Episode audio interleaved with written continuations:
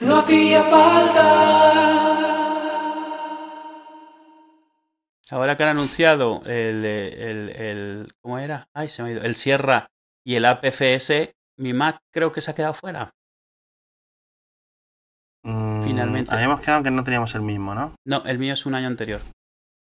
No tanto de, no tanto del Sierra, creo que el Sierra sí le entra, pero no podría utilizar APFS y no sé si voy a poder tragar esa No, o sea, a mí APFS me toca un pie. A mí no. Esto. Yo es que algún día lo hablaremos, pero yo, yo no, no soy tan pesado como Siracusa, pero yo vi cuando nació HFS. O sea, créeme, esto lleva muchos años cociéndose. Yo vi el día que se anunció HFS Plus. O sea, tal cual recuerdo.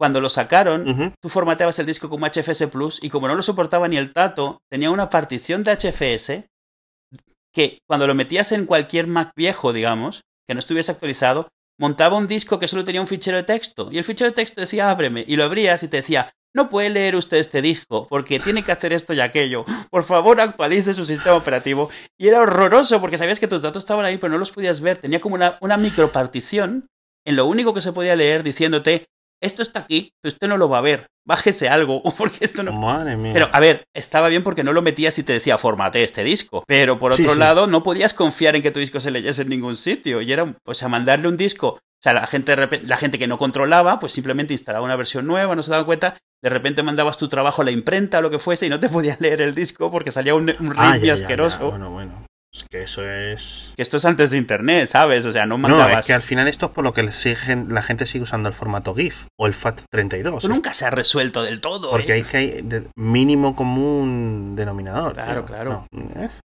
Sí, hasta el FAT32 hace tiempo que no se debería de utilizar ni en Windows. Putos pendrives, tío. Son los nuevos disquetes. No, no, no.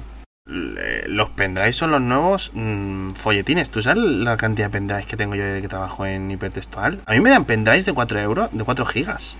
Eh, eh, con dos PDF. Dice, toma la nota de prensa. Un pendrive de 4 gigas. ¿No te acuerdas cuando los pendrives eran de 128 megas y eran grandísimos? Me acuerdo de comprar un pendrive de 156 megas que me costó como 20 euros. O, Sí, sí. Y, me dice- y yo y cuando había, había un pendrive de, hay un pendrive de un giga. Anda, hombre. No me cuentes trolas. Estaba hablando yo por teléfono fuera de la oficina, tío, y una tienda al lado de la oficina. Y ahí, tienda informática de Sí. barrio, tenía pendrives ahí, tenía el de 128 gigas a 32 euros. Y, o sea, en Amazon estarán a 12. o sea. Madre mía, es que. Y, y el SSD de este Mac es de 120 gigas. Sí, claro, exacto. Y te dices, ¿puedo usar este? ¿Puedo enchufar el pendrive en vez de mi disco?